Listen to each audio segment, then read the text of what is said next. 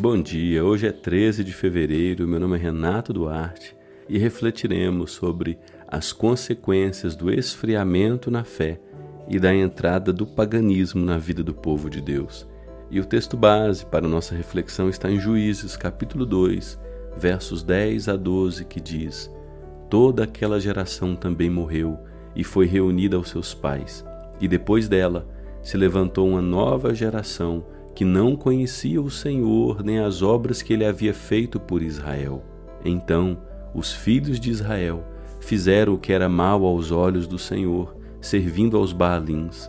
Deixaram o Senhor, Deus de seus pais, que os havia tirado da terra do Egito, e seguiram outros deuses, os deuses dos povos que havia ao redor deles, e os adoraram, e provocaram o Senhor a ira.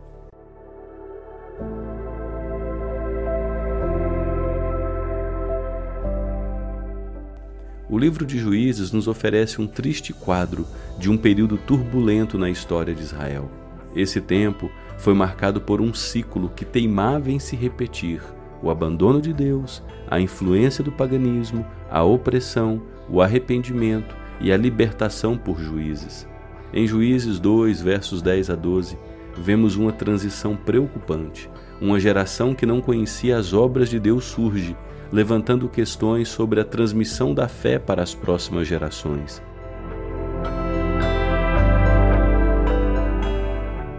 A ausência desse legado espiritual fez Israel se desviar, trocando sua identidade por práticas pagãs.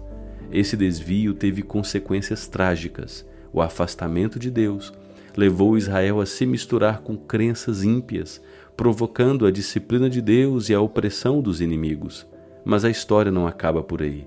A beleza está no arrependimento de Israel, levando-os de volta ao Senhor e ao derramar da misericórdia de Deus. A narrativa de Juízes não é apenas um registro do passado, mas uma reflexão do nosso comportamento para os dias de hoje.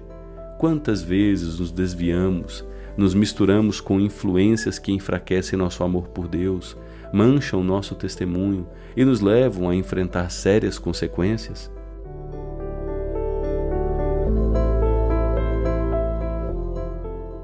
A excelente notícia é que Deus permanece fiel e pronto para nos resgatar quando clamamos a Ele, concedendo aos arrependidos perdão, restauração e um novo caminhar.